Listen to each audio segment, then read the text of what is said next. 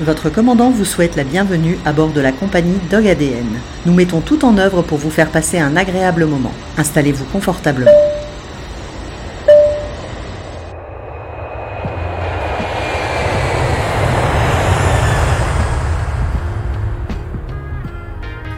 C'est une autre chose qui prend le départ maintenant, qui s'inscrit sur le départ. Elle est extraordinaire, Aurélie Delattre, qui, sans nul doute, inscrira aussi son nom dans les légendes du mushing. Aurélie Delattre est en catégorie limited. Elle a fait des trophées les dernières. Elle a déjà eh bien, participé à notre course. C'est très clair lorsqu'on s'appelle Aurélie Delattre. C'est très clair lorsqu'on a fait le choix d'aller vivre en Laponie pour entretenir et préparer son attelage. C'est très clair lorsqu'on se bat. C'est très clair lorsqu'on a tout quitté pour tout donner au mushing. On arrive sur D'un passage à la Grande Odyssée pour son école vétérinaire, Aurélie est devenue handleuse de Rémi Coste, six fois champion de la compétition et champion du monde de mi-distance en Norvège. Pour Aurélie, c'est un déclic, une passion fulgurante qui l'entraîne à devenir elle-même professionnelle de la discipline et part vivre en Suède en compagnie de Rémi, devenu son compagnon où ils vous reçoivent à travers des séjours pour vous partager leur passion et leur pays d'accueil.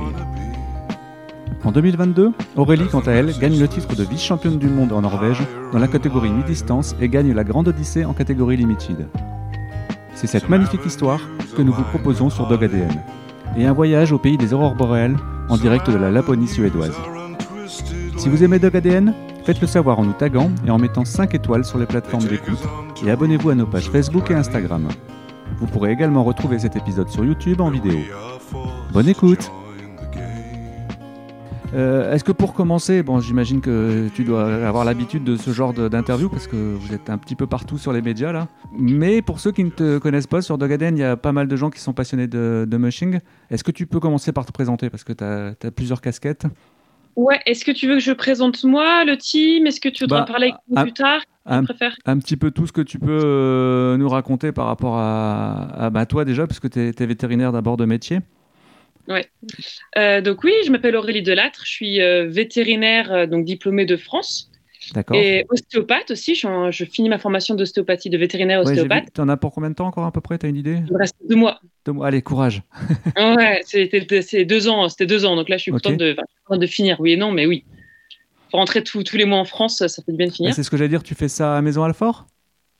Non, c'est une école. euh, c'est pas un lieu dans une école. C'est à, à Lys en fait notre formation. Mais c'est pour des, une école pour les vétérinaires. D'accord. Et euh, et du coup, on est 25 là dans la dans la promotion euh, à, su- à suivre la formation. Et donc c'est au sud de Paris, Et ta formation, justement, ta formation initiale de vétérinaire, tu l'avais faite dans quelle école? À Nantes. À Nantes? Ouais, D'accord. j'ai fait à Nantes. Je voulais pas rester à Paris parce que je suis de la région parisienne D'accord. Euh, c'est un peu peuplé. Bah, ouais, on va pas s'installer en Laponie parce qu'on aime Paris. J'imagine.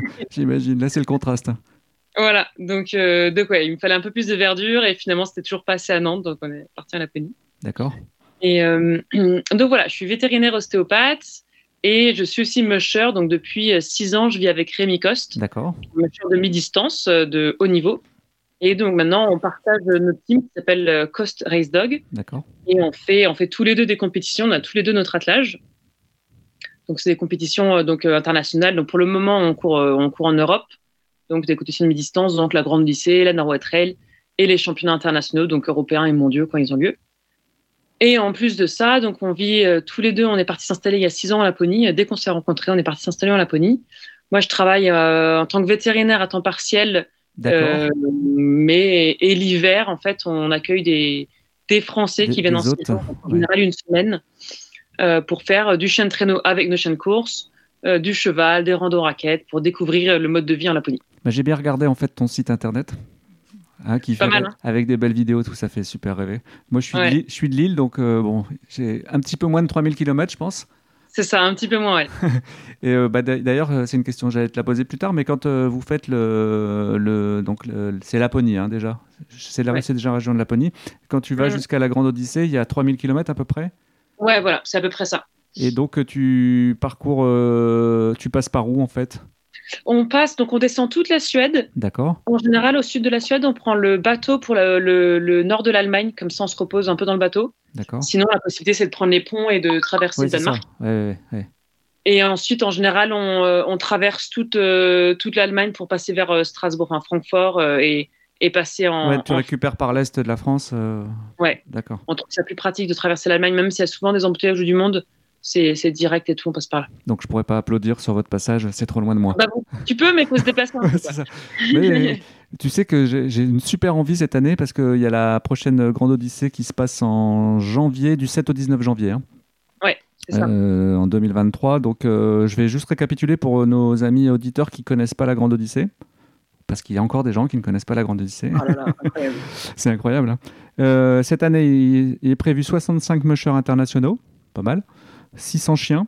euh, 400 km de course, dont 32 km en moyenne par jour. 12 000 mètres de dénivelé, positif bien sûr, en tant qu'à faire. Mm. Et 11 étapes, euh, dont euh, une contre la montre, c'est ça? Un, une, ouais, une mass start, ouais, Une mass start et un bivouac. c'est ça. Donc là, c'est- carrément une organisation euh, complète avec. euh, moi, je me, je me pose des questions depuis une semaine. Là, c'est comment on arrive à gérer tout ça euh, Parce que ça doit, être une, ça doit être une logistique énorme. Toutes les deux semaines de course? Ouais, ouais, ouais. Ouais, alors c'est une grosse organisation, en effet. Là, on a dans nos handlers, en fait, on a les trois mêmes handlers que l'année dernière. C'est ce que j'avais demandé justement. Donc, tu as trois Des handlers. personnes Ouais, qui ouais. connaissent, qui nous suivent. Euh, c'est donc euh, Stéphane, c'est notre logisticien responsable. Euh, euh, il est, euh, c'est un super efficace qui court partout et qui gère tout. Donc, on, Ouais, ouais. quand on commence la course, on pose notre cerveau et c'est lui qui gère le reste. Ouais, toi, tu, Donc, tu- tu- ça, vous vous concentrez sur la course. Voilà, on se concentre sur la course. Lui, il gère bah, les traîneaux, euh, les, euh, euh, bah, les repas, les, euh, les, enfin toute l'organisation a Ouais, autour. euh, gérer les pleins d'eau et tout. Enfin, c'est hyper important et on n'a on n'a pas le temps de tout faire. Ensuite, on a euh, Gaëlle qui est venue un an chez nous en tant qu'handleuse ici, donc qui connaît En- parfaitement les Donc en chiens, Suède. Voilà, en, en Suède, pardon, à la péninsule oui. Euh, qui connaît les chiens, notre organisation, qui sait, euh, bah, qui, avec qui c'est facile d'être parce qu'elle a vécu avec nous pendant un an. Donc euh, elle, elle, euh, elle peut très nous, nous aider sur tous les points avec les chiens. Et ensuite, on a Alexandra qui est une autre vétérinaire ostéopathe qui m'aide en fait sur, sur les soins, sur les soins des chiens, les soins ostéopathes et- opathiques des chiens. En fait, tous les chiens, tous les soirs et tous les matins, ils sont vus en ostéopathie. Donc, bien sûr, pas euh, une, une séance euh, qu'on fait où il faut trois jours de repos, mais on, fait, on vérifie que toutes les articulations soient bien, qu'il n'y ait pas de douleur, pas de gêne. Et donc, ça, on passe toutes les deux. Ça fait enfin, combien, de temps par deux. chien à peu près? Euh, il faut être le plus rapide possible parce Ouais. qu'il faut qu'ils se reposent, Mhm. mais on passe ouais, un quart d'heure, 20 minutes par chien. Et ensuite, s'ils ont besoin d'un massage, c'est Gaël qui fait les massages. Et, et nous, on revérifie que derrière, le chien soit bien détendu. Donc ça, ça prend beaucoup de temps. Avant, c'est moi qui le faisais. Et puis c'est vrai que du coup, maintenant, comme Tu je cours, faire. ouais, ouais. et, euh, bah, voilà, on peut pas tout faire. Et donc, on a trouvé quelqu'un de confiance. Donc là, Alexandra revient aussi. Donc euh, voilà. C'est des personnes qui sont déjà venues nous voir en Suède, qui nous connaissent depuis plusieurs années. Donc heureusement qu'on a un team comme ça euh, pour nous suivre. Et en fait, cette année, c'est encore plus une organisation parce que juste après, il y a les championnats du monde en France. Oui, justement, j'ai vu que c'était en France cette, cette année. Ouais. Et euh, c'est c'est mois de, ma- Oui, on part sur les championnats du monde. c'est mois de mars Euh, Je sais plus. Non, c'est en janvier. C'est fin janvier. Ah oui, donc c'est ah oui carrément. Donc euh, alors j'imagine que cette, année l'organisation au niveau logistique va être encore différente. Il y aura plus de chiens ou pas? Est-ce que vous est-ce que les, ça sera les mêmes chiens qui vont faire les deux ou bien euh. Oui, en fait, on descend les mêmes chiens euh, pour deux raisons. Un, parce que bon, on a 25 24 places dans le camion, oui on veut que les chiens soient à l'aise et Bien et on ne veut pas en descendre trop. Et deux, parce que la grande odyssée dure deux semaines, nous on part déjà une semaine à l'avance. Donc en fait, on peut pas avoir des chiens qui courent une course et qui n'ont rien fait depuis trois semaines. bien sûr. Donc même si on fait beaucoup de vélo, donc les chiens courent derrière nous en liberté, J'ai vu une Euh, vidéo sur Insta que tu as mis. euh, Ouais. au trop derrière un vélo à faire Ouais. ça pendant une heure et demie, et puis le reste du temps euh, dans le camion juste à faire sortir ses besoins, et il n'est pas prêt pour faire une course. D'accord. Donc, vaut mieux qu'on se concentre sur les chiens qu'on a, en prendre juste le nombre qu'il nous faut, se concentrer bien sur eux, euh, et donc bien gérer tout ce qui est euh, donc les coussinets, les petites blessures et compagnie. Ne surtout pas avoir de chiens blessés pour pouvoir enchaîner les deux compétitions. Ouais, Parce que en fait, euh, pour ceux qui ne connaissent pas, hein, il y a deux catégories principales. C'est la catégorie limited sur laquelle toi tu cours. Euh, ce qui, c'est un pool de 8 chiens et il y a 5 à 6 chiens au départ, c'est ça hein? Ouais, alors maintenant, c'est un pool de neuf chiens. En fait, euh, il y en a, comme ça, on a trois chiens qui se reposent et on peut Ouais. courir à six. Ah oui, bien sûr. Sinon, ça faisait un peu juste. Je voulais pas la faire quand c'était 8. D'accord. Et euh, pour Rémi, en fait, c'est le catégorie open. Donc, je sais pas si c'est toujours 12 chiens. C'est ça. dont, et 6 à 10 chiens au départ. Exactement, ouais, c'est ça. Euh, pourquoi il y a deux catégories? Alors là, c'est là, c'est moi qui pose des questions de Béotien parce que je ne sais pas. Je me posais la question. Alors, euh, ouais. Pourquoi deux catégories? Nous, on préférait qu'il n'y ait qu'une seule pour qu'il y ait plus de visibilité. Bien sûr. On aimerait bien, en fait, dans tout le monde du chien de traîneau, que toutes les catégories se descendent. En fait, parce qu'au championnat du monde, il va y avoir le 4 chiens, le 6 chiens, le 8 chiens. Sprint illimité, donc c'est 20 km avec un nombre illimité de chiens. C'est Pralognan, je crois. hein. Euh, Ouais, là, c'est euh, Pradlissement. Prad- ouais, que je me trompe pas. Ensuite, on a euh, la mi-distance 6 chiens, la mi-distance 12 chiens. Donc, Enfin, beaucoup trop de catégories à notre goût, parce qu'en fait, c'est pas la peine d'avoir euh, 50 champions du monde par an. Et donc là, sur la grande lycée, c'est un petit peu, c'est beaucoup moins, parce qu'il y a que deux catégories, plus des trophées. Donc, ça fait trois podiums par jour. D'accord. Un podium pour Nordique aussi. Euh, en fait, ils veulent euh, que les personnes qui ont moins de chiens puissent quand même être représentées sur la course et avoir un podium. Euh, parce que s'il faut que des grands attelages de 12 chiens, en général, si on a 12 chiens en course, ça fait qu'on a au moins 14 chiens d'entraînement, Mhm. plus des vieux, plus des jeunes. Donc tout de suite, ça limite le nombre de personnes qui peuvent se permettre euh, d'avoir autant de chiens. Alors qu'à 8 ou 9 chiens sur une course, ça fait qu'il faut euh, 10, 11 chiens à l'entraînement. Bon, c'est un petit peu moins.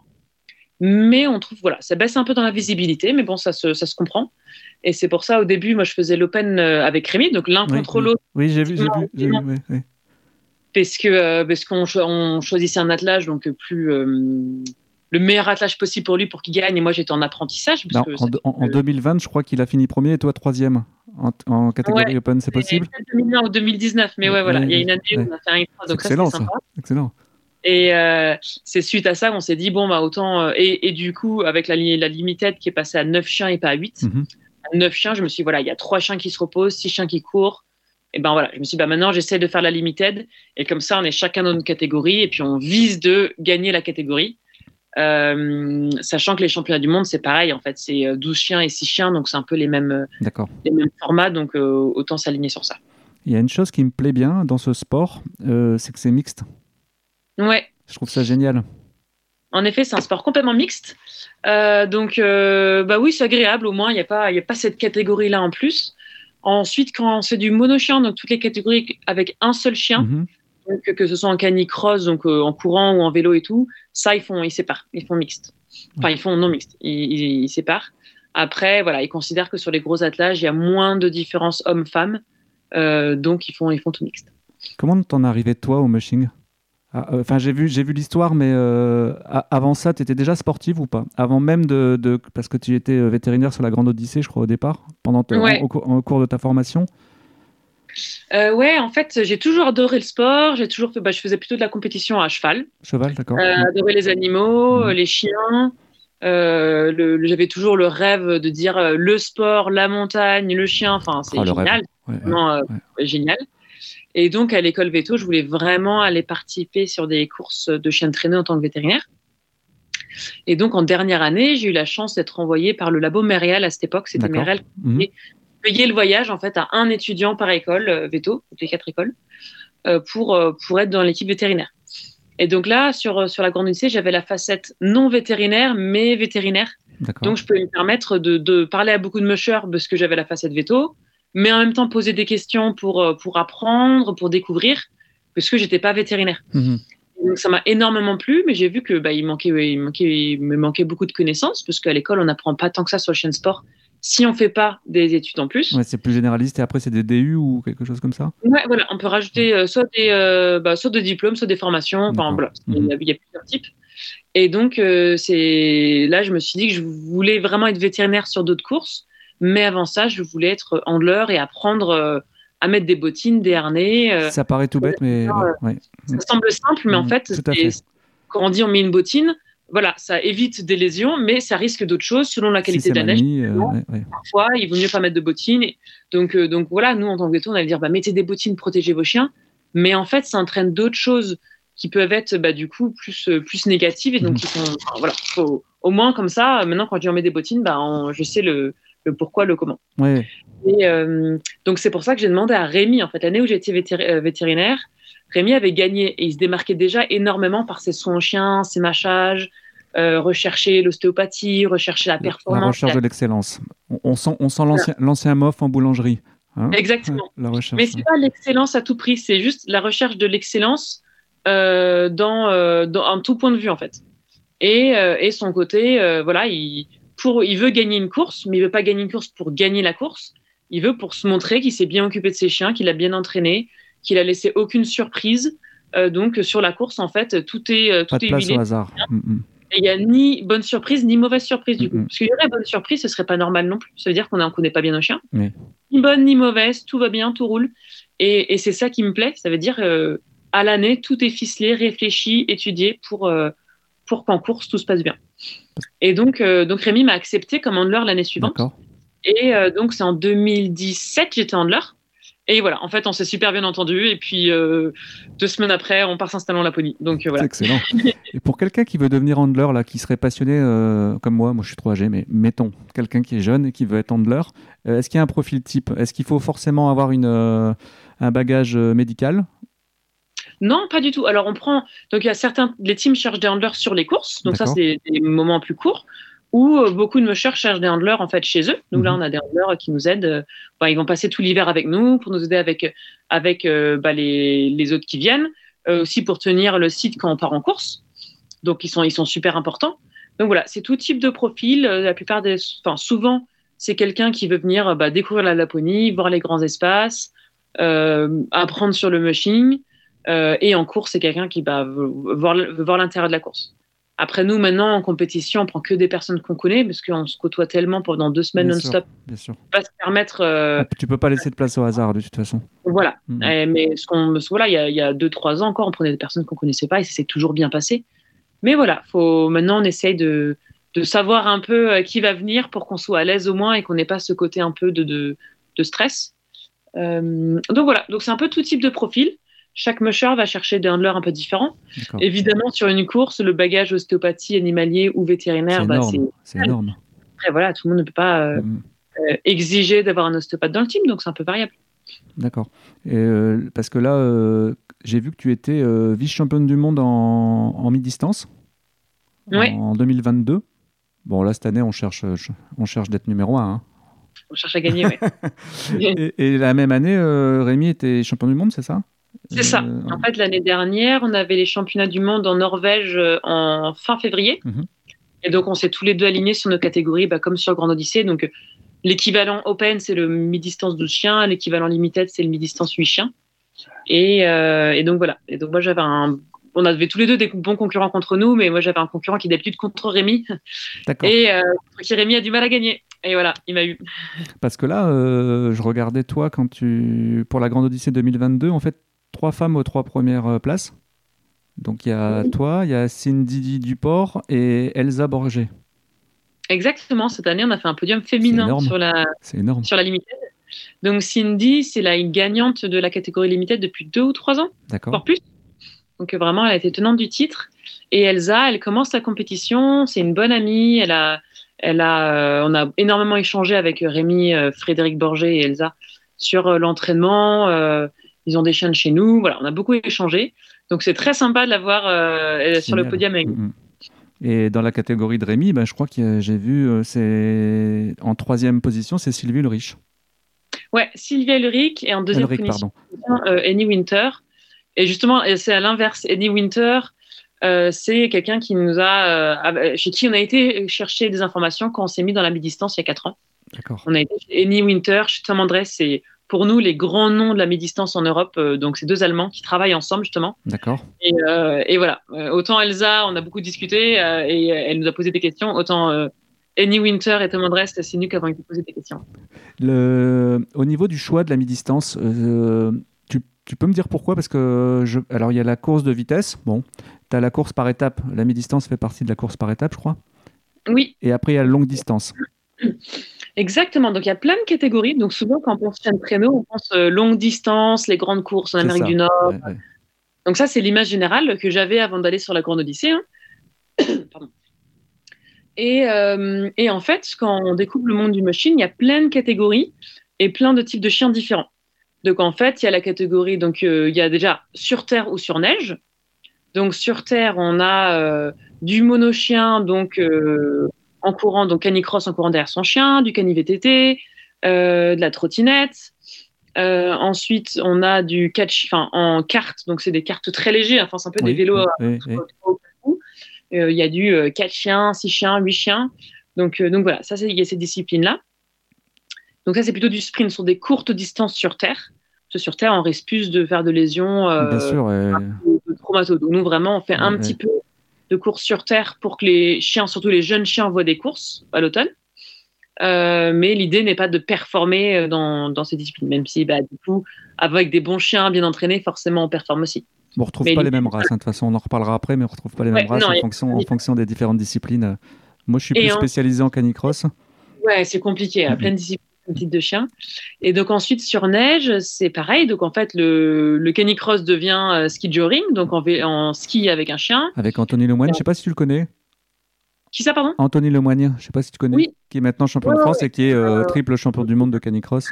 Oui, oui, oui, euh, grand, grand athlète. Oui, qui, qui, a, qui, a, été interviewé il y a, il y a quelques mois sur okay, je, regarderai. et du coup, euh, on a ensuite, après, bah, différentes catégories en traîneau, donc de chiens, 4 chiens, 6 chiens, 8 chiens. Ensuite, sprint illimité. D'accord. Donc, donc entre 2, 4, 6, 8 chiens, c'est petit à petit, les, les, les distances augmentent. Je crois que 8 chiens, c'est autour de, dans les, autour de 15 km. Une limité, ça passe à 25-26 km avec un nombre de chiens. Là, c'est les mushers qui choisissent. Hein. ils peuvent partir à 16, 14. C'est des gros attelages. Souvent, c'est impressionnant parce que c'est des grands attelages. Et on passe, ensuite, on passe à la mi-distance. Donc, c'est, ce sont des étapes de 43 km. Quand je dis étape, c'est que sur les manches de championnat du monde, il y a trois manches. D'accord. Donc, euh, c'est, par étape parce qu'il y en a trois différentes. Mhm. On fait trois fois 43 km. Et ensuite, il y a la longue distance, qui sont donc selon les longues distances, on peut avoir des entre guillemets courtes longues distances, donc par exemple 300 km euh, avec un ou deux bivouacs, euh, jusqu'à des longues de 1600 km. Là, on va se retrouver plus en Alaska, tout ça, j'imagine, non? Ou Europe du, de Nord. Hein, Europe du Nord. Euh, Norvège, des courses très réputées, de longues, longues. ensuite, Norvège, Suède, Finlande, a des plus courtes. Donc voilà, ça, ça c'est un peu variable. Et nous, donc en fait, on faisait la grande odyssée. Enfin, Rémi et surtout Rémi, hein, euh, mais on faisait la Grande Odyssée. Euh, euh, à l'origine, la Grande Odyssée, en fait, c'était une course par étape dans les Alpes Mhm. avec des étapes d'environ 80 km. Donc maintenant, c'est de la mi-distance, donc à 40, et avant, c'était vraiment deux fois plus long. Mais c'était un peu la seule course dans son format, donc c'était un gros challenge parce que c'était long, dans la montagne, vraiment beaucoup. euh, bah, beaucoup enfin, il fallait de la vitesse, mais pas trop, il fallait monter, beaucoup de dénivelé, très fatigant. Et, euh, mais comme c'était la seule course dans, dans cette euh, ben, physionomie de compétition, finalement, c'était ben, un an de travail pour préparer. Bien sûr. Donc ensuite, si les mushers voulaient aller sur d'autres courses, ils pouvaient pas briller en mi-distance parce qu'ils étaient trop lents. Que si euh, tout l'automne on entraîne sur euh, 80 km, donc en janvier on a deux semaines de course sur 80, un mois après leur dire les gars c'est 40, bah, ils vont dire ok mais on y va mollo parce que bah on sait jamais quoi. Mmh, bien sûr. Donc, en fait, voilà, ils allaient un peu doucement pour briller sur des mi-distances. Et en même temps, ils n'étaient pas non plus préparés pour de la longue distance. Donc, euh, c'est un format finalement qui attirait beaucoup de monde parce que c'était un gros challenge. Mais en même temps, bon, bah, après, c'était un peu, un, un peu frustrant. Et donc, euh, nous, en venant nous installer en Suède, on s'est un peu demandé si on allait continuer à avoir que la Grande Odyssée en France comme course, parce que du coup, pour le coup, euh, il y a plein de courses en Laponie, c'est un peu dommage d'avoir une seule. Et la Lécarode en France, c'est Oui, donc celle-là, c'est ouverte. c'est comparable ou Euh, mais elle, elle un peu plus tard en fait dans la saison où parfois il peut faire chaud. Oui. Et c'est vrai que nous de Laponie on peut pas redescendre Bien deux sûr, fois. ouais, euh, ouais, j'imagine. euh, Mmh. fallait choisir et c'était la grande Odyssée qui était vraiment notre objectif. Mais là les carottes c'est de la mi-distance, c'est pas de la 80 km. D'accord, ok, très bien. Euh, donc voilà, c'était euh, maintenant c'est c'est des formats similaires, que ce sont tous les deux en mi-distance. Et donc c'est vrai que nous en Suède on s'est demandé un peu est-ce qu'on irait sur de la longue distance ou de la ou de la mi-distance. Donc on a voulu aller sur les deux types de courses pour voir. Et en fait, euh, le côté mi-distance où c'est par étapes, où les chiens reviennent au camion, on peut les masser, on peut vérifier en ostéopathie que tout va bien. Ils dorment au chaud. Donc en fait, quand on regarde le point de vue de l'athlète, il court, euh, oui, 40 km comme un fou, mais après, il est choyé, il dort au chaud, il mange bien. On change pas ses habitudes, tout est normal. Ça, c'est vraiment quelque chose qui nous plaisait. D'accord. En plus, les concurrents étaient très forts, avec une super éducation, des chiens calmes. Ils ont réfléchi sur l'alimentation, sur l'entraînement. Et là, on s'est dit, OK, pour le moment, c'est ça qu'on veut. On veut progresser sur ce domaine-là. Je dirais pas qu'on n'ira jamais sur autre chose, parce que bah, faut aussi voir autre chose. Mais pour le moment, euh, vraiment, la mi-distance, c'est euh, de la vitesse, mais aussi de l'endurance. Euh, on peut pas passer à côté du soin des chiens, de l'ostéopathie, d'une bonne alimentation, d'une bonne éducation pour pouvoir entraîner en liberté. Donc tout ça, on va en parler après parce que c'est une partie qui m'intéresse aussi par rapport à l'éducation. Et je me suis aperçu d'un truc assez marrant, c'est que Thibaut Brancard, c'est le directeur sportif de la Grande Odyssée. Oui. Mais il habite juste à côté de chez moi. C'est un truc de fou. C'est vrai? Ah bah ouais. Ouais, ouais, il fait la, la compétition plutôt longue pour le coup. D'accord. Très bien. Euh, toutes ces compétitions, c'est la FFST, la fédération? Alors en France, la fédération délégataire, c'est la FFST. D'accord. Ensuite, il y a beaucoup de compétitions qui sont privées. Donc la Grande Odyssée, c'est clubs, ouais. Privé, euh, même par un là par une, bah, une entreprise d'événementiel en plus. Oui, c'est vrai que c'est une entreprise. après, il s'allie ou pas euh, à la fédération délégataire. Après, bah, c'est quand même la fédération qui chapeaute, qui donne des règles et les, les, compétitions doivent suivre les règles de la fédération délégataire. Ouais, tout ce qui se passe en France, j'imagine que ça doit être régi quand même par des règles, des réglementations. Oui, oui, oui, des règles bah, euh, pour le respect du chien, euh, respect des températures, des étapes, des distances, voilà. Donc ça, ça c'est quand même surveillé. D'accord. Au niveau des sponsors, euh, vous avez qui avec vous Alors nous, comme sponsors qui nous suivent depuis plusieurs années, on a Wamin, qui est euh, mhm. un laboratoire de phyto euh, et donc de produits de, destinés aux vétérinaires, hein, je crois. Oui, destiné aux vétérinaires, exactement. Euh, donc eux, ils nous suivent depuis plusieurs années. Ils suivent aussi la Grande Odyssée. Ensuite, on a des croquettes, donc c'est de, la marque ProTeam de Friends for Pets. D'accord. et là, depuis cette année, on a un partenaire matériel avec Inland 6. C'est Inland 6 D'accord. Ouais, on a des harnais. Ils sont, ils sont partout ils sont partout cette année. Ouais, ils sont très présents. Ils sont partout. Et euh, donc, on a leur harnais, bah, collier laisse. C'est vraiment les harnais. Euh, bah, pour nous, c'est une découverte parce qu'on utilisait d'autres marques avant. Bah, toi, c'était non-stop. J'ai reconnu, mes produits. Exactement. Et, euh, et, donc, c'est après, c'est très intéressant de, d'échanger avec quelqu'un qui est intéressé par un retour. Et, et, en plus, bah, les, leur, leur qu'on utilise est vraiment, vraiment qualitatif. Oui, et en fait, on aime beaucoup parce qu'en fait, ils prennent énormément le thorax. D'accord. Bien encore. Donc en fait, on a, on n'a pas de, en fait, il y a très peu de rotation possible. Et euh, donc normalement, les chiens, bien sûr, sont censés courir droit, mais bon, une fois qu'on court, euh, bah, s'ils bah, décalent. Les, les, virages et tout ça, c'est ce que je regardais sur les vidéos. Donc, euh, donc vraiment, on est très content. D'accord. Et il y a des réglages un peu partout aussi? Non, là, on a des nos harnais, ils sont, ils sont pas réglables ceux-là. C'est après, on a quand même des chiens avec une physionomie un peu un peu semblable parce qu'on a quasiment que des frères et sœurs ou de, des fils et Kruger. Ah bah la Kruger. Viens là, viens là. Dis bonjour. Donc voilà, Kruger c'est notre, c'est la maman grand-mère euh, de quasiment tous les chiens. D'accord. Donc en fait, c'est même une, une physionomie de base qui se ressemble. Bah voilà, Houston, mais non, ça t'as rien à voir.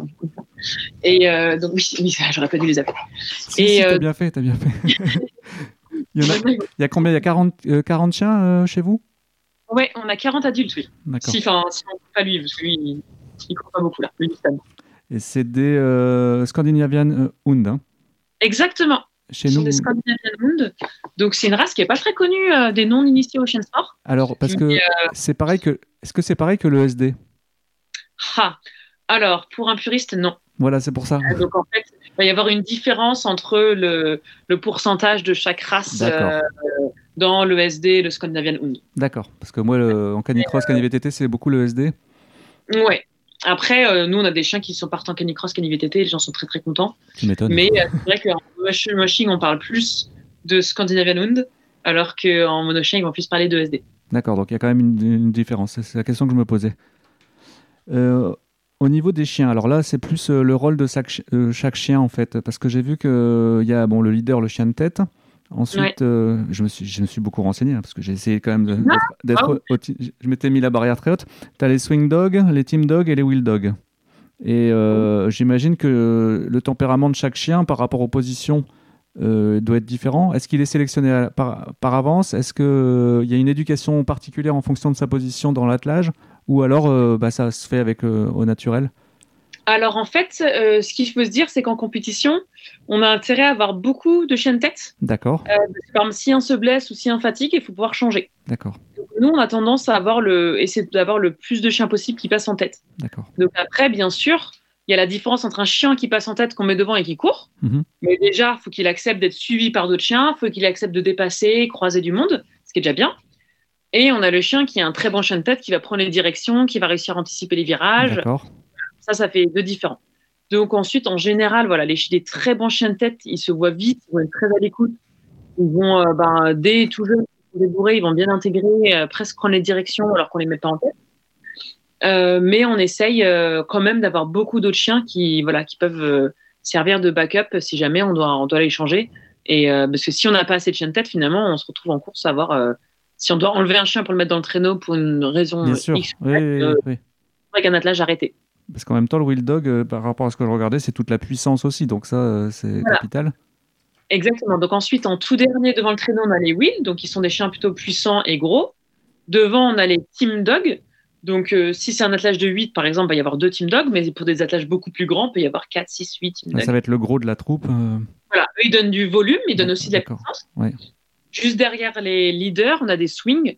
Donc nous, c'est souvent des chiens qui sont euh, soit aussi des leaders, mais là, on n'a pas choisi de les mettre en tête, soit qui sont en apprentissage, en fait, qui vont découvrir, qui sont des jeunes, qui passent en tête, mais qu'on veut mettre derrière pour qu'ils apprennent. Ensuite, on a souvent, bien sûr, des chiens plus légers devant en leader, parce qu'ils vont donner de la vitesse et ils donnent moins de puissance puisqu'ils sont très légers. Euh, donc, on a plutôt nos gros chiens derrière. Mais ça n'empêche qu'un gros chien peut être un très bon leader, du moment qu'il a la vitesse. Bah, à la limite, si on a que six chiens mais que c'est six gros chiens, eh ben, c'est bien. Oui, bien sûr. Qu'est-ce qu'on va retrouver comme euh, race euh, en mi-distance? En mi-distance, pour du Hound, ça va être surtout nos types de chiens, donc les Scandinavian Hound. Euh, ensuite, il va y avoir des Alaskan, Alaskan, donc qui ressemblent à du chien nordique, poil plus long, non? de la race nordique. L'Alaskan Husky, qui est un mélange entre le Husky de Sibérie et du chien de chasse, donc le braque, pointer et autres. Mais il garde encore un physique très typé Je crois nordique. que vous en avez un, non? On en a, ouais, on en avait, euh, on en avait un. Ouais, C'est parce que j'en ai vu un sur une vidéo. Elle a la retraite. D'accord. Et, euh, et euh, donc là, maintenant, en course, on court qu'avec des Scandinaves et Vian Hund. Et, et ensuite, il y a certaines personnes encore qui courent avec des chiens nordiques. Donc, c'est pour ça qu'il y a une catégorie différente, la catégorie nordique. Donc, en fait, tous les jours, il y a quelqu'un qui est en- sur la Grande Odyssée qui court avec le dossard Best Nordique. D'accord. Et là, euh, et là donc, c'est des chiens vraiment inscrits au livre des origines. Donc, euh, Husky, Malamute, euh, Samoyed. Ouais, ce qui n'est pas le cas de, du Scandinavian? Ce qui n'est pas le cas du Scandinavian parce qu'il n'y a pas de race, en fait. Ce qui est très intéressant pour nous, c'est un avantage et un inconvénient. L'avantage de ne pas avoir de race où on- et on ne doit pas suivre en fait de euh, taille, hauteur, longueur, C'est poids. ça, les standards. Mm, mm. Voilà, si on n'a pas de standard, on peut faire les croisements qu'on veut. Et euh, dans ce cas, on peut essayer de rechercher en fonction vraiment du caractère, des performances, sans se dire ah bah faut rester dans un, faut rester dans un standard. Parce qu'en fait, on a tout type de couleurs, on a tout type de format, on a des tailles différentes. Euh, le désavantage, c'est que du coup, il n'y a pas de contrôle sur la reproduction. Oui. Et donc, euh, le choix, donc le choix de la génétique, euh, si on fait pas attention à des possibles dysplasies, à des problèmes, à des problèmes de santé, à des mutations génétiques, bah là, du coup, il n'y a pas de contrôle sur ça. Parce que c'est vrai que la- l'avantage avec les chiens de race, c'est que la SCC va quand même te donner un scoring en fonction de, de Ouais, différentes et ça, provenances. Donc, Ouais. euh, donc après, on peut se dire, ah bah voilà, des Scandinavas, de, enfin, Kruger, elle a 11 ans, elle a 10 ans, elle faisait encore la Grande Odyssée. A priori, la dysplasie, c'est pas dans sa génétique, quoi. J'allais me demander justement la, la générations, mais euh, parce qu'il court encore à 7, 8 ans, il court encore en course. l'âge de la retraite, c'est euh, à peu près. Très variable, euh, retraite de compétition. Ma Kruger, 10 ans, elle aurait pu continuer, mais on s'est dit, on l'arrête. C'est énorme. Euh, une A en, en, en machine, quand même, pour du, pour du tourisme, ils peuvent courir jusqu'à 13, 14 ans. Tant qu'ils ont envie, qu'ils ont la forme, ben, on va, enfin, faut, faut pas les frustrer, en fait, les chiens. Et puis en plus, ils sont, ils sont faits pour ça. Enfin, euh, génétique- Ouais. Génétiquement, la course, c'est leur, euh, Voilà, ce qu'il faut garder même si c'est des chiens qui ont peu de poils et qui sont très typés chasse, c'est des chiens qui sont sélectionnés pour du chien de traîneau. Donc en fait, ils adorent ça, ils aiment ça, ça se voit quand on les débourre. Il leur faut, euh, certains, il leur faut 20 mètres euh, ou même pas, et c'est bon, ils sont dans leur nez, ils courent, enfin, ils sont faits pour ça, quoi. Donc, euh, donc bien sûr, ils sont quand même très contents euh, quand on les place. Même on a des chiots qui sont partis en chaîne compagnie, qui font aussi un peu de sport, mais qui sont en chaîne compagnie. Et les chiots, ils adorent, enfin, ils adorent quand même. Mais euh, ils ont une super vie parce que c'est des chiens euh, très typés chasse, donc très proches de l'homme. Donc vraiment, pff, c'est super, super sympa, super à avoir à la maison. Elle court aussi en machine euh, le, le, petit- Donc ça, là, ouais, le le, chat, petit, le petit chat court aussi, non? On a deux chats, ils courent derrière les souris. D'accord, c'est bien, oui, c'est pratique. Ouais, c'est pas mal. Et là, les, euh, les chiens sont pas trop, par rapport au froid, ça va ils, ils, ils- ils ne souffrent pas trop? Non, alors on a aménagé, on a un chenil aménagé quand même, où ils sont dedans. D'accord. isolés, ils sont dedans euh, pour quand il fait froid. et en fait, dehors, quand ils courent, on a, on les laisse pas trois heures dehors. En fait, on court, on rentre. Oui, oui bien sûr, bien sûr. Ils sont réchauffés. En fait, tant qu'ils courent, ils sont, ils se réchauffent eux-mêmes. En fait, les chiens, enfin nos chiens en tout cas, souffrent plutôt plus de la chaleur. Faire plus attention quand il fait chaud. Parce que comme ils se donnent beaucoup, ils risquent plus de surchauffe que de, de ouais, les coups de chaud. Ouais. Mm, mm. Donc en fait, on fait plus attention en été ou sur des courses terre euh, à ne pas les faire courir ou à faire très attention aux températures ou les faire se baigner. Pour, euh, voilà. Ils sont plus sensibles à la chaleur en fait. D'accord. Euh, le... Donc tu as 40, 40 chiens. les naissances se font chez vous pour la plupart? Donc il y a carrément. c'est quand même l'avantage d'avoir un vétérinaire à la maison. Hein. Ouais, ouais, c'est un avantage. Après, les naissances sur ce type de chien, ça se passe bien en général. D'accord. Euh, c'est quand même des petits chiots sur des grands chiens. D'accord. Mais euh, oui, on fait naître au printemps, parce qu'en fait, les chiens doivent avoir euh, au moins 18 mois pour leur première saison de course. D'accord, oui, par rapport à l'ossature, la musculature, tout ouais, voilà, qui mhm. leur croissance. Après, en plus, c'est des chiens qui ont tendance à grandir très vite. Euh, ils ont été sélectionnés depuis des générations aussi pour qu'ils soient assez précoces, donc c'est quand même des chiens qui grandissent vite. Nous, on essaie de faire attention à ben, pas les booster au niveau alimentaire, qu'ils grandissent le plus doucement possible. Mais voilà, on peut pas, on peut pas lutter contre la génétique. Euh, donc, euh, donc c'est des chiens qui naissent chez nous au printemps, et comme ça, on a la possibilité, s'il y a 18 mois, on trouve qu'ils sont assez matures, assez, assez bien, on a la possibilité de les emmener sur des compétitions. D'accord. On les emmène pas tous à 18 mois parce que c'est quand même jeune. Il faut qu'ils aient euh, mûri. Faut qu'ils la maturité, surtout les mâles, je pense que je sais pas si c'est comme les chiens de race, mais la maturité du mâle est toujours un peu plus longue que, que femelle. Et eh ben, c'est surprenant. Il y a des portées où c'est vraiment les femelles qui sont euh, qui restent enfantines très longtemps. D'autres où c'est les mâles. D'accord. On n'a pas encore, euh, on n'a pas encore notre notre théorie là-dessus. Et la, la cohabitation pendant les courses, parce qu'il y a du, il y a des mâles, il y a des femelles. Euh, j'imagine que vous devez euh, faire attention euh, aux, périodes de chaleur. Voilà, tant qu'il n'y a pas de chaleur, tout va bien. après, avec beaucoup de chiens, on a, malheureusement souvent des ah chaleurs. parce que c'est pas forcément au même moment. Ouais, les, les quatre jours de voyage, enfin les trois jours de voyage, plus le changement d'organisation, la chaleur. Ça peut déclencher. Donc on a très très souvent nos femelles en chaleur sur la grande Odyssée.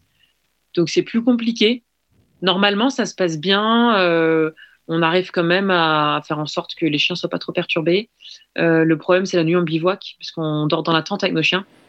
Et là, bah, des femelles en chaleur, euh, bah, c'est compliqué. Donc euh, là, faut... c'est frustrant dans ces cas-là, parce qu'on est obligé de laisser les femelles, par exemple, au camion et partir avec les mâles. Mhm. Alors que dans l'idée, parfois, on se dit, bon, ben, si, on... si on a des chiens qui vont bien, si on a de la marche sur nos concurrents, on va se dire, ben, on va choisir tous les jeunes chiens pour qu'ils voient ce que c'est que le bivouac, mais, mais aussi sans stress, parce qu'on n'a pas de stress au niveau du résultat. Donc, euh, donc malheureusement, quand on a des femelles en chaleur, on est obligé de choisir les chiens qui sont pas en chaleur. C'est ultra stratégique en fait. Ah oui, ah oui, oui. Bah, la, compétition là sur les 11 euh, ou 12 étapes, à l'avance, on a notre euh, les nos, nos attelages, l'attelage idéal jour, mm. en ayant bah voilà nos chiens de tête. Après là ils sont au repos, là ils courent, là ils sont pas en tête, ils sont au repos. On prévoit tout. Après voilà, c'est c'est le monde imaginaire, donc ça se passe jamais exactement comme prévu. Déjà parce qu'il y a des changements de programme, ensuite parce que voilà, on a un chien, bah finalement, bah il a, euh, il nous a semblé fatigué ou euh, ah, on a eu un tout petit peu, un tout petit blocage de poignet sans douleur, mais dans ce cas, dès qu'on a le moindre truc ostéo, on les met, au repos. Mhm. Euh, parce que même si on remet, bah voilà, avec 24 heures de repos, ça va mieux. Donc en fait, voilà, on doit, toujours adapter en fonction de ce qu'on a. Mais ouais, tout est stratégique. C'est énorme. au niveau de la sélection des reproducteurs, vous pouvez pas tout faire en interne, donc j'imagine que vous avez euh, des connaissances avec d'autres personnes ou vous allez chercher des géniteurs. Alors on a, euh, bah, quand on a été sur la, la mi-distance, pardon, on avait, euh, on a décidé bah, d'aller chercher les, la génétique des mi-distances, donc notamment en Allemagne, donc Tom Andrés et Winter dont j'ai déjà parlé. On a été les voir avec Kruger d'ailleurs, oui, il s'est présente pour pour faire une portée. donc on a choisi un de leurs chiens. Et, euh, et, donc voilà, donc là pendant deux ans on a pris des chiens à l'extérieur. On a aussi acheté quelques mâles ou femelles euh, de bonne lignée pour justement pouvoir faire la, des portées chez nous. Donc, euh, donc voilà, donc c'est un peu variable, mais c'est sûr qu'on peut pas tout faire en interne, mais on a quand même acheté quelques chiens, un ou deux par an. J'aime mieux quand les chiens naissent chez nous parce qu'en fait déjà deux mois ils nous connaissent déjà par cœur. Mhm. Il n'empêche que bah on peut pas bah, à un moment, oui, c'est ce qu'on appellerait du retrempage, mais ça ferait beaucoup quand même. Hein. Voilà. Euh, il y avait une question qui m'est parvenue, mais je ne sais plus. Euh, section des reproducteurs, on a vu. Oui, si, c'est ça. Euh, on a donc du chien nordique croisé avec du chien de chasse. Euh, l'instinct de prédation. Alors, on, pourrait, on, pourrait, se dire que ça pose problème en cas de course ou non Alors, en fait, ce qu'il faut redire encore une fois, c'est que c'est du chien de chasse qui est sélectionné pour sa façon de courir, mmh. pas pour son nez. Donc, déjà, ça compte beaucoup. Ensuite, nous ici, ils sont éduqués, on les entraîne beaucoup en liberté, donc où ils n'ont pas le droit d'aller suivre euh, les zones les rênes qu'on pourrait croiser. Après, voilà, personne n'est infaillible. Hein, donc va avoir mmh. l'envie. Euh, mmh. Si vraiment l'animal est au bout du nez, c'est un peu difficile, mais euh, on fait attention et on fait en sorte que ça n'arrive pas. Et en compétition, ils sont quand même concentrés sur leur attelage, donc il n'y a pas trop de problèmes sur ce niveau-là c'est finalement un, leur côté chasseur est finalement un avantage parce que s'il y a un attelage devant, ils vont vouloir le rattraper. D'accord.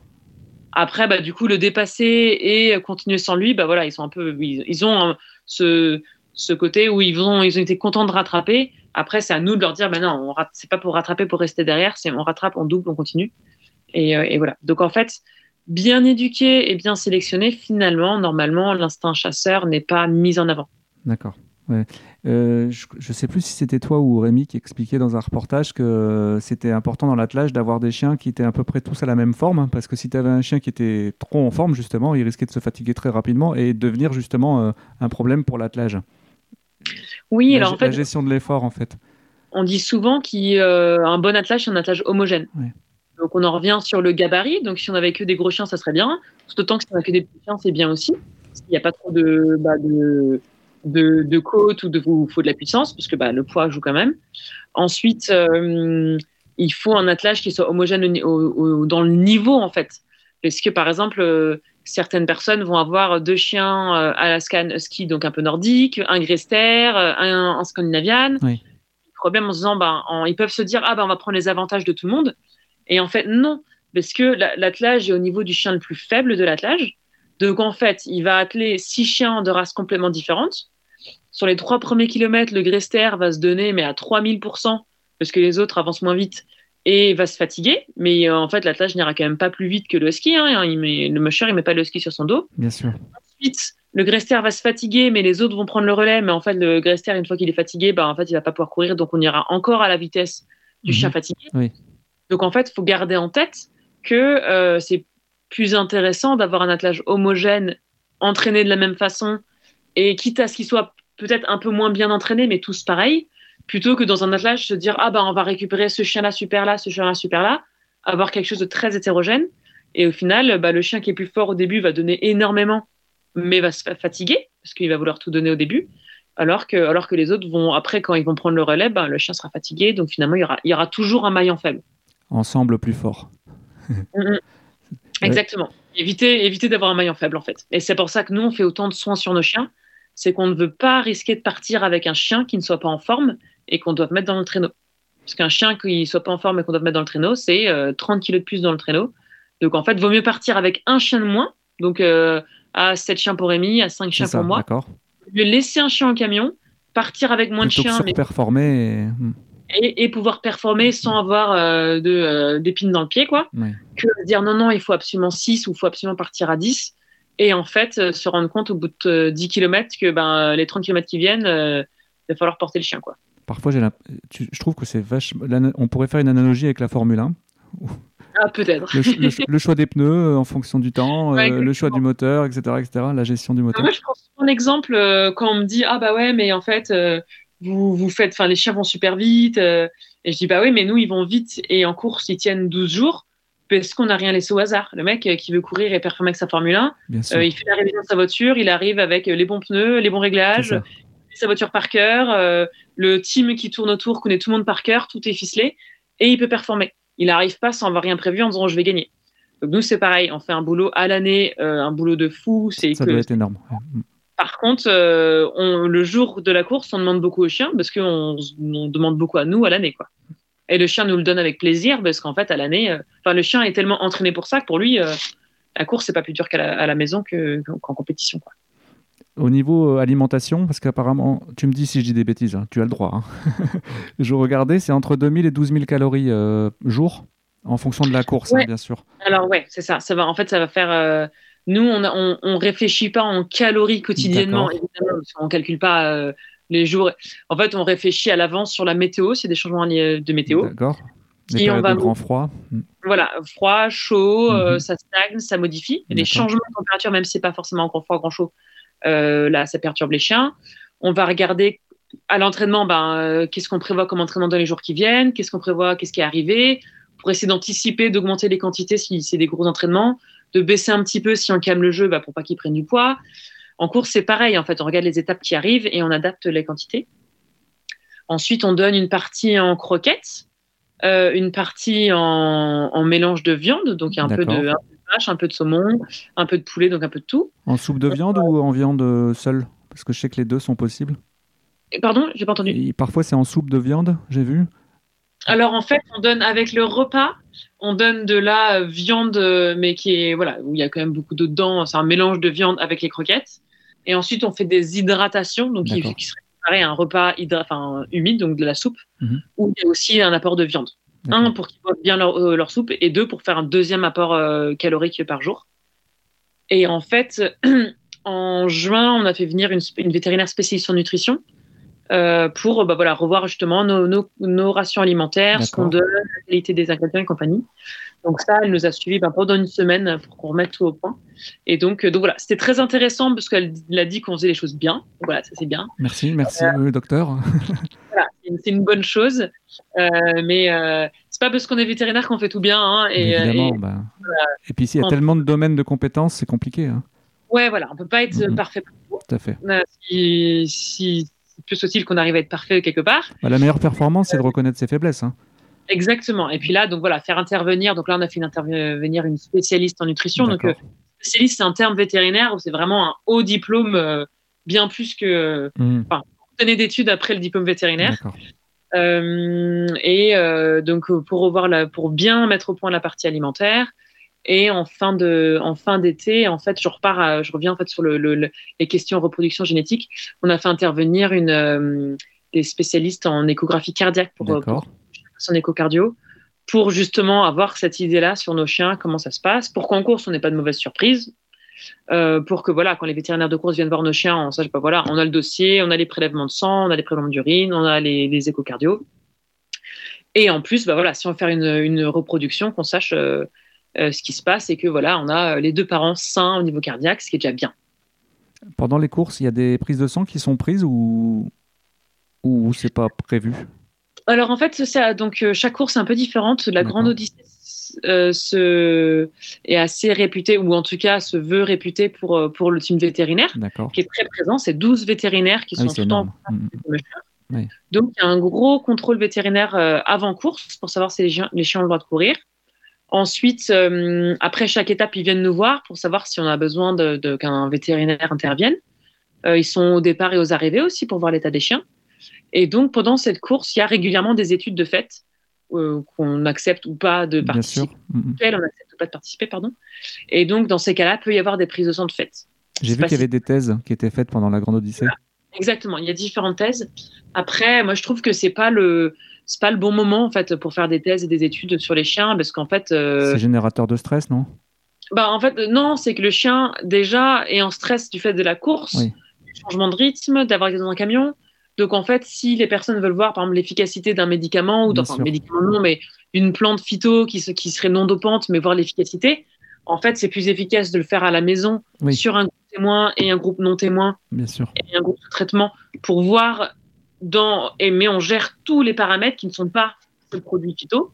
Alors qu'en course, euh, ben en fait, euh, il y a en plus la compétition, le changement de température, le changement d'endroit tous les jours, euh, les gens qui viennent stresser. Le bruit, la musique. Hein. La musique, le bruit, le speaker, il y a beaucoup de choses. Donc mm-hmm. finalement, on peut pas mettre, si l'étude n'aboutit pas, on peut pas le mettre ça sur le dos de la molécule qui n'est pas efficace, mais juste en fait de beaucoup trop de paramètres. C'est ça, et le contexte. Voilà. Euh, il y a des prises de sang qui sont faites euh, dans, les dans le cadre des contrôles antidopage. Bien sûr. ça, c'est bien. Il y a des contrôles antidopage systématiquement sur la Grande Odyssée. Euh, tout le podium y passe, plus de mushers. Donc, ça, c'est bien. Musher est bien. Voilà. Nous, on, nous, on milite pour qu'il y ait de plus en plus de contrôles. Moi, j'ai découvert qu'il y avait du dopage. Je ne savais même pas qu'il y avait du dopage chez les chiens, tu vois. Bah, il, y en a, il y en a peu, hein, mais tant qu'il n'y a pas de contrôle, il n'y a pas de dopage, techniquement, parce que personne n'est trouvé. Bien sûr. Donc, voilà. plus, plus il y aura de contrôle, plus ce sera un sport sain et mieux ce sera. après, ce qu'il faut se dire, c'est que c'est pas un milieu où il y a vraiment de la malveillance. En fait, je pense que des personnes qui seraient prises positives, en général, c'est plus de la méconnaissance. C'est ça, par rapport à certaines médications ou... Mm-hmm. Connaissance, parce qu'en fait, il n'y a pas d'argent dans le milieu de l'antidopage canin, donc on ne sait pas les temps d'attente des molécules dans le corps du chien. Donc en fait, par exemple, le chien fait une, a une petite morsure un mois avant la course. Le médecin, va, le vétérinaire traitant va mettre un peu d'antibiotiques, un peu d'anti-inflammatoire parce que bah, c'est une évidence, on ne va pas laisser le chien euh, mm. avec une morsure, même si c'est juste une, un petit point, bah, c'est dans le muscle, voilà. En fait, ben, il est contrôlé positif un mois après. Et ben, ça ne veut pas dire que le, enfin, le propriétaire a remis oui, après ça ne veut pas dire qu'il a, il a voulu faire courir son chien sans anti-inflammatoire. Ça veut juste dire possiblement que la molécule dure un mois et qu'on n'est pas au courant euh, parce que selon les individus, c'est différent. Mais en plus, on n'a pas, le, on n'a pas de document officiel statant la durée de. enfin, combien de temps ça dure dans le sang du chien. Avant, vous étiez euh, au niveau alimentation avec Royal Canin, c'est fini? On a eu Royal Canin euh, pendant plusieurs années et après, on a changé déjà, on a changé de croquettes depuis un moment. Ah, D'accord. J'ai vu qu'il y avait eu.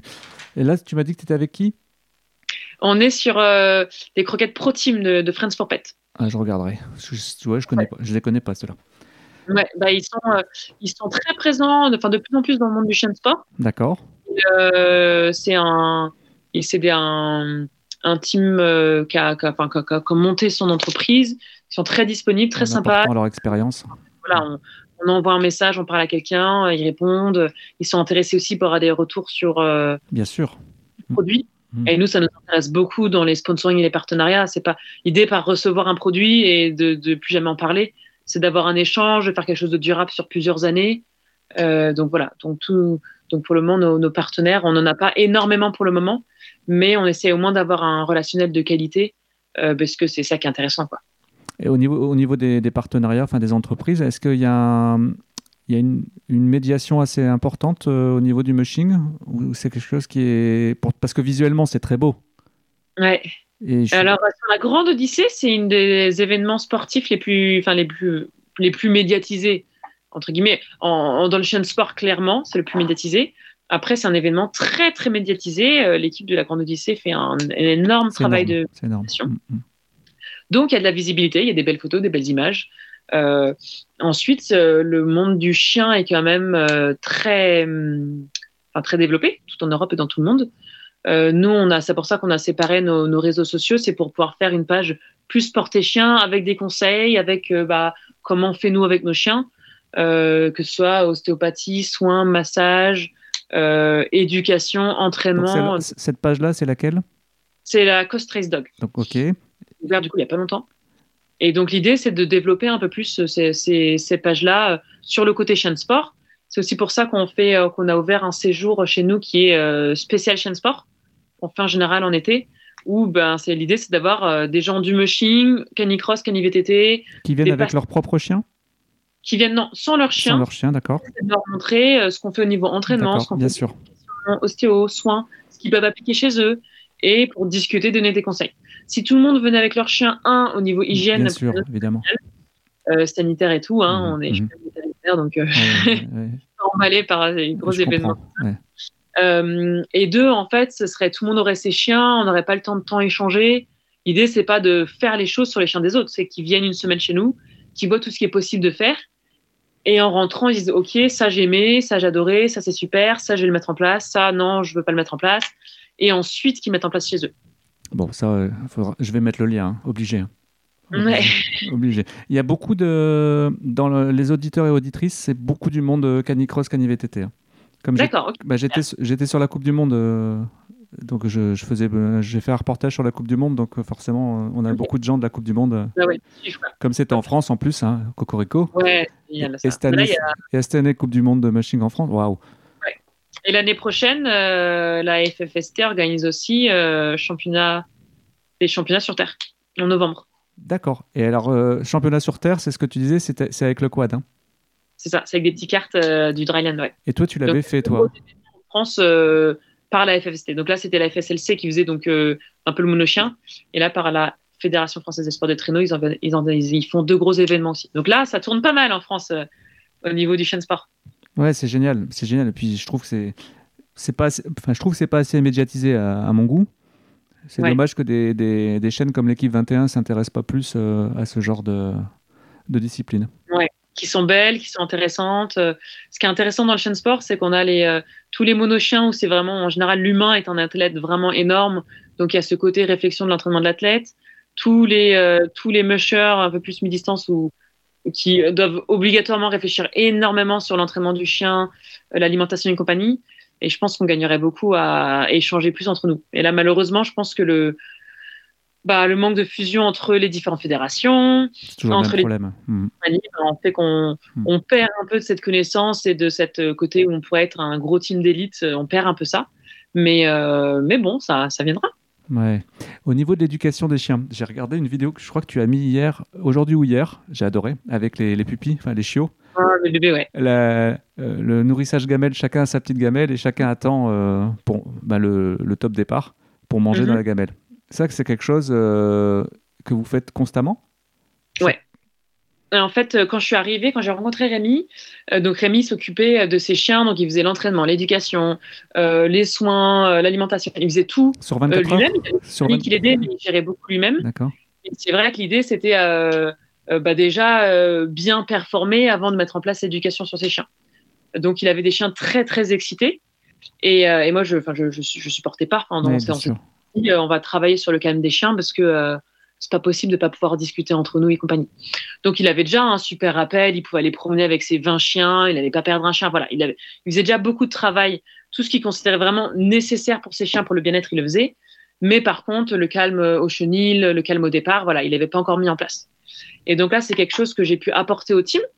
Euh, parce que bah, de travailler à deux, forcément, on peut faire les choses euh, différemment, mm, mm. mieux. Et complémentarité. Ouais, Rémi, c'est quelqu'un qui est galvanisant, en fait. Euh, mm. c'est, il va, ses chiens vont tout donner pour lui, ils vont aller super loin, ils vont aller vite. Enfin, il, donne, il donnerait plus pour lui que pour moi, les chiens. Et, et ça m'étonne pas parce qu'il a ce côté. Fédérateur. Euh, par contre, du coup, bah, le calme, euh, enfin, ça va pas avec, quoi. Mm, mm. donc, euh, donc moi, à l'inverse, j'ai pu arriver un peu comme l'élément extérieur qui abordait les chiens dans le calme, dans la douceur, dans la patience surtout. Parce que finalement, prendre un chien excité pour lui dire maintenant on se calme, c'est de la patience, de la rigueur. Et, et d'être assez strict quand même avec les chiots, parce que les chiots, fallait pas qu'ils apprennent l'excitation des grands. Et en fait, pour apprendre le calme au départ, je me suis dit que le plus simple avec les chiens, de toute façon, c'est de passer par la gamelle. Donc, ça a été d'apprendre le calme à la gamelle. Gestion de la frustration. les ordres, les gestes que je voulais mettre en place au moment du départ, pour qu'au moins à la gamelle, ils vont apprendre vite parce que bah, ils ont trop envie de manger.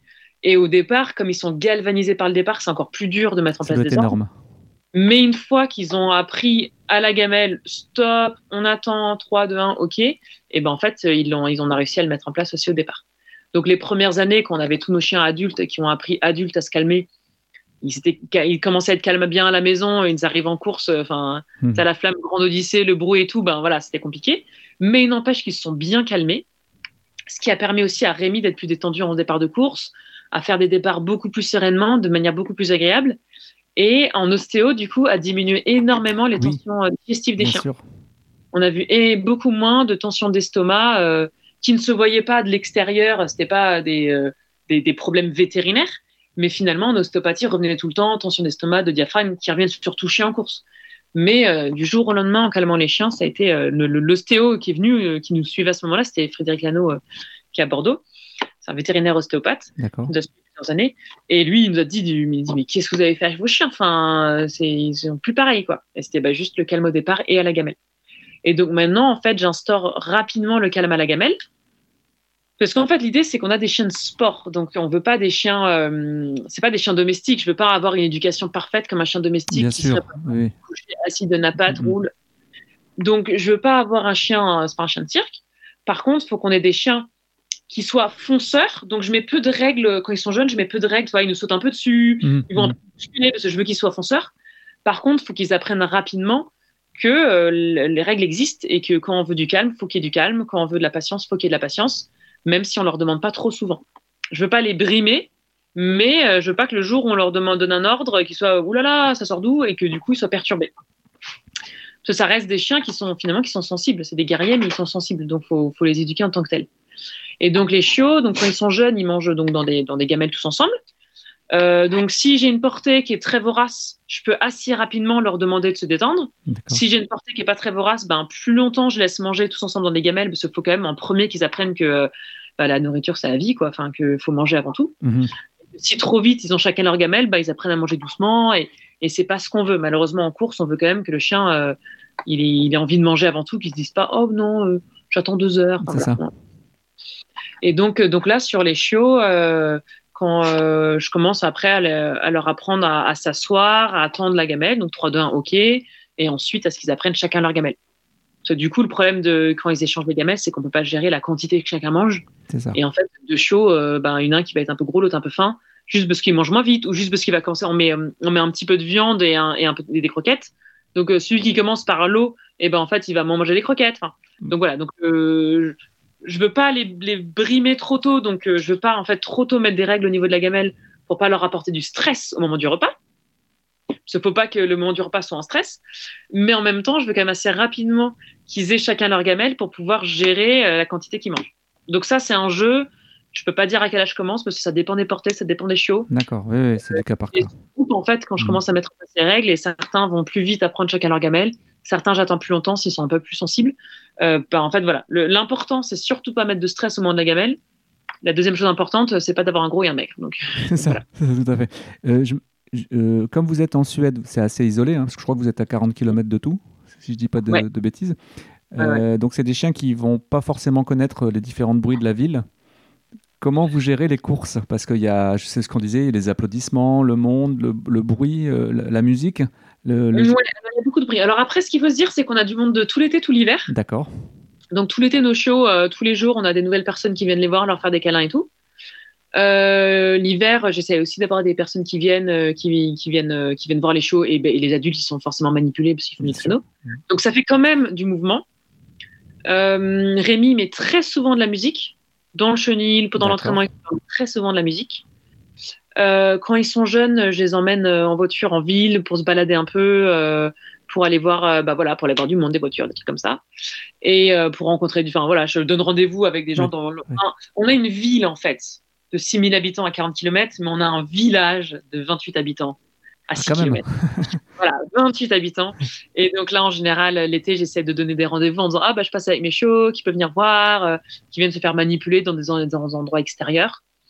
Euh, moi, je vais les balader plusieurs fois par jour dans des endroits différents. Donc, ça reste des endroits où il n'y a pas beaucoup de monde.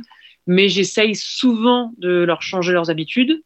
J'ai, toi, j'échange euh, Inès dans la maison, ils restent quelques semaines dans la maison. Après, ils sont euh, la nuit dans la maison, la journée dans la, la terrasse dehors. Ensuite, ils sont dans un premier enclos extérieur, ensuite dans un deuxième. Mhm. Après, j'ai des échanges et quand je commence à séparer les groupes, les gens changent d'endroit pour que eux, ils s'habituent en fait à changer.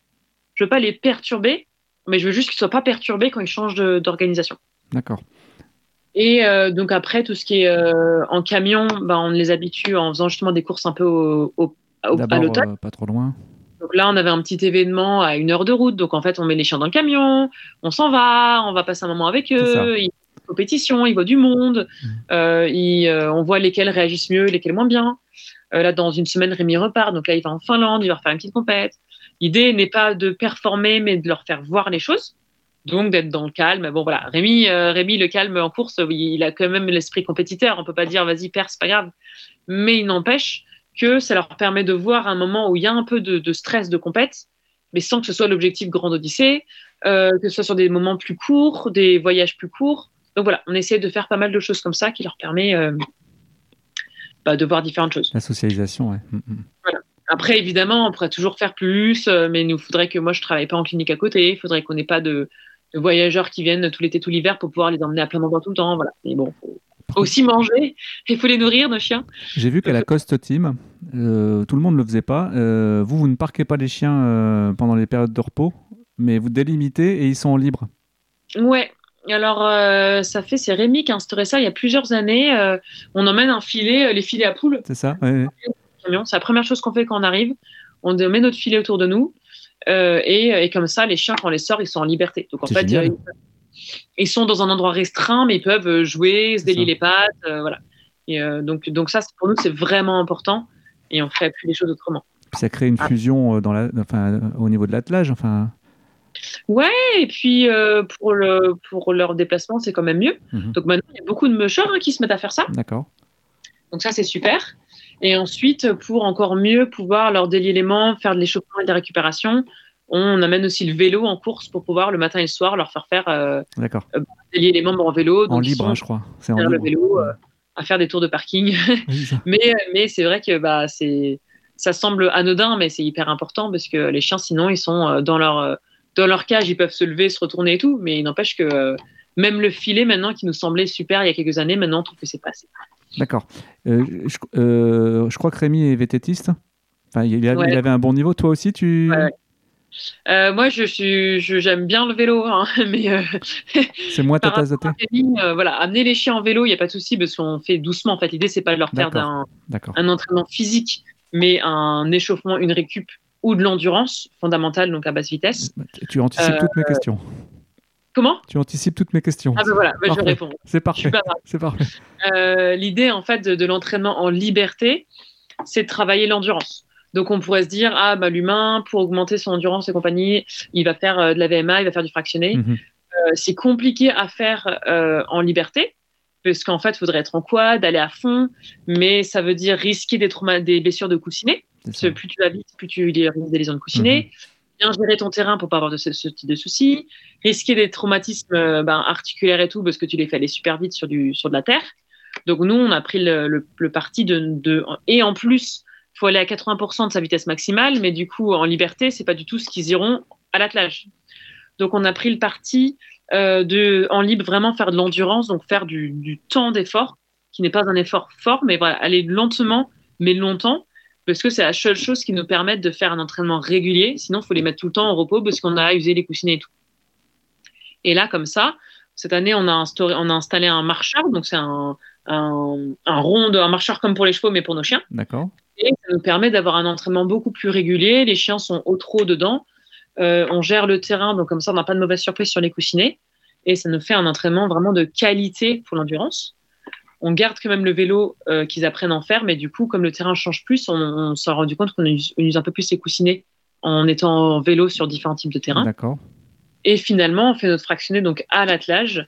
Donc à l'attelage, on a différents types d'entraînement. Que ce soit un, entraînement vitesse, ce sera plus à la fin, euh, donc juste avant les compétitions en hiver sur neige.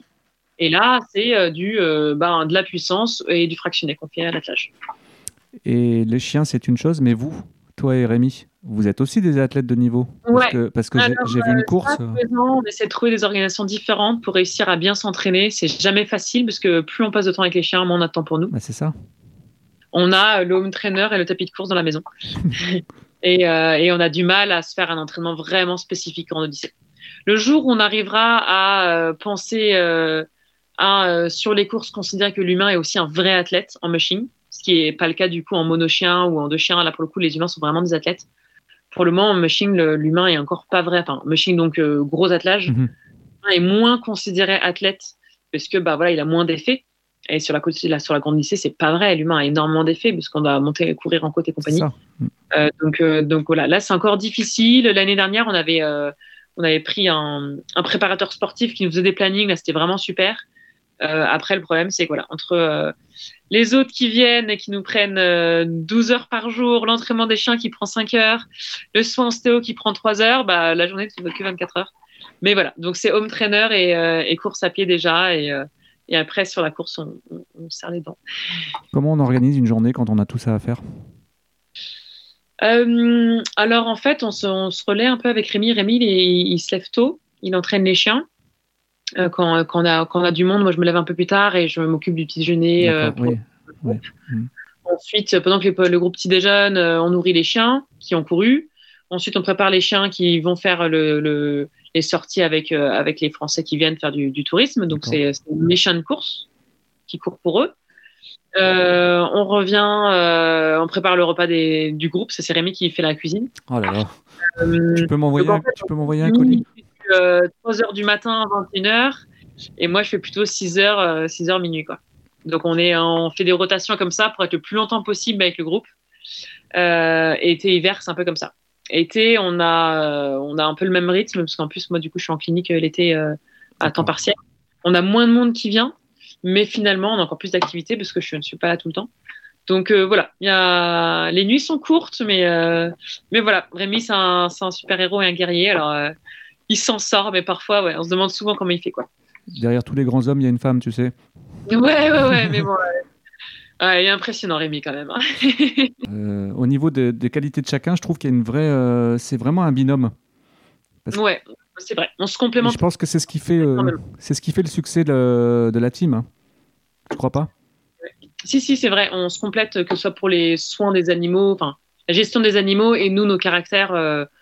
On est des opposés, mais qui avons le même but, en fait. Donc, donc on arrive, moi, à le calmer euh, parce que bah, sinon, euh, parfois, il partirait euh, à vouloir faire trop. On se dit, oh, on, s'organise. Et donc, que ce soit pour nous ou pour les chiens, c'est vraiment un, duo qui fonctionne super bien. Donc, pour celui qui veut venir chez Rêve, c'est Rêve et Passion. Hein. Ouais, alors le, le, site internet s'appelle Séjour Laponie, donc c'est séjour-laponie.com. Je mettrai le, lien de toute façon. Et donc, donc ça, on a du monde bah, de début décembre à mi-avril. On est ouvert pour l'hiver. D'accord. Et l'été, on ouvre de début juin à début septembre. Donc, si je résume, attention, hein, je le fais pour toi, je fais le pitch. Euh, c'est le bonheur d'aller euh, en Laponie, quand même, donc euh, aurore boréale et tout ça, hein, j'imagine, quand même. C'est le bonheur d'avoir la passion du chien, le cheval, parce qu'il y a beaucoup de balades à, cheval, hein, je crois. Les chats, on en a vu un tout à l'heure. c'est la possibilité de côtoyer des champions, deux, deux champions. C'est la possibilité de manger euh, avec euh, le meilleur ouvrier de France, quand même en boulangerie, hein, faut pas. cuisine super bien. De discuter avec une vétérinaire ostéopathe. Enfin là, je vois pas ce que... je ne vois pas ce qui peut empêcher les gens de venir chez vous. Ah ouais, non, c'est pas mal. Hein, c'est pas, mal comme pitch? Ah ouais, c'est pas mal, merci. Bon, bah, je, le, je, le, mettrai en bas. Je ferai la signature. Juste avant de nous quitter, si jamais je passe à la Grande Odyssée, je pourrais venir vous faire un petit coucou. Ouais, bien sûr. Hésite pas. Euh, tu peux nous envoyer un message avant. Ou, euh, et puis de toute façon, après, tu demandes le camion de Rémi. Enfin, c'est toujours le bus? Non, on a un camion maintenant. Euh, c'est un camion de transport de chevaux. D'accord. qu'on a, qui, donc c'est un peu modifié, mais c'est vraiment super bien organisé. Et, et voilà, c'est un là il est blanc, mais on va mettre dans mon autocollant de sponsoring dessus là. Ah, je, je, rêve de venir vous faire un petit coucou là-bas. Ben, avec plaisir. Tu, tu, sais quand tu voudrais passer ou tu n'as pas encore vu euh Bah non, justement, il faut que je regarde avec euh, toutes mes activités. C'est un peu compliqué, donc euh, je vais essayer de regarder et profiter de passer. sinon, ensuite, il y a les championnats du monde, c'est juste après. C'est pour ça. Je me dis qu'en janvier, je trouverais bien un créneau pour venir faire un coup. après, ça dépend. après, si tu veux faire des, trucs comme ça, on est, toi, dans, les deux cas, il faut, faut, le prévoir un tout petit peu avant. En général, nous, on n'est plus dispo le matin. Oui, bah, je comprends que vous avez autre chose. Quand on arrive ou après la course, là, on est 100% sur les chiens. C'est normal. Voilà, on a, la priorité des chiens. C'est normal. normal. En tout cas, merci beaucoup, beaucoup, beaucoup. Tu sais que je suis comme un enfant. Hein. ah oui, mais euh, là, c'est vrai que c'est compliqué. Euh, non, non, il, est pas... bien, c'est moi qui suis pas là, donc c'est bon. C'est déjà. Merci de m'avoir consacré du temps, parce que quand je vois le planning que vous avez, c'est un truc de malade. Euh, bravo pour déjà ce que vous avez en arrière. J'ai envie de dire bravo pour ce qui va en avant. Bah, comme ça. voilà, on, croise les doigts. Et puis, mm. euh, ben, bonne saison. Et, puis, à très bientôt, j'espère. Ouais, merci. Bah, au plaisir de te rencontrer en vrai. Ouais, ce sera un vrai, avec un vrai plaisir. À très bientôt. Au revoir, bonne fin de journée. Merci beaucoup. Hein. Salut. Voici qui termine ce nouvel épisode. Encore une rencontre passionnante avec une invitée de renommée internationale qui nous a répondu avec simplicité et passion. Merci Aurélie de nous avoir consacré du temps malgré un planning très chargé. Rejoignez-nous sur Facebook ou Instagram, partagez au maximum autour de vous. A bientôt pour un prochain épisode. Avec Faro, nous vous remercions de votre fidélité. Des grosses caresses à vos toutous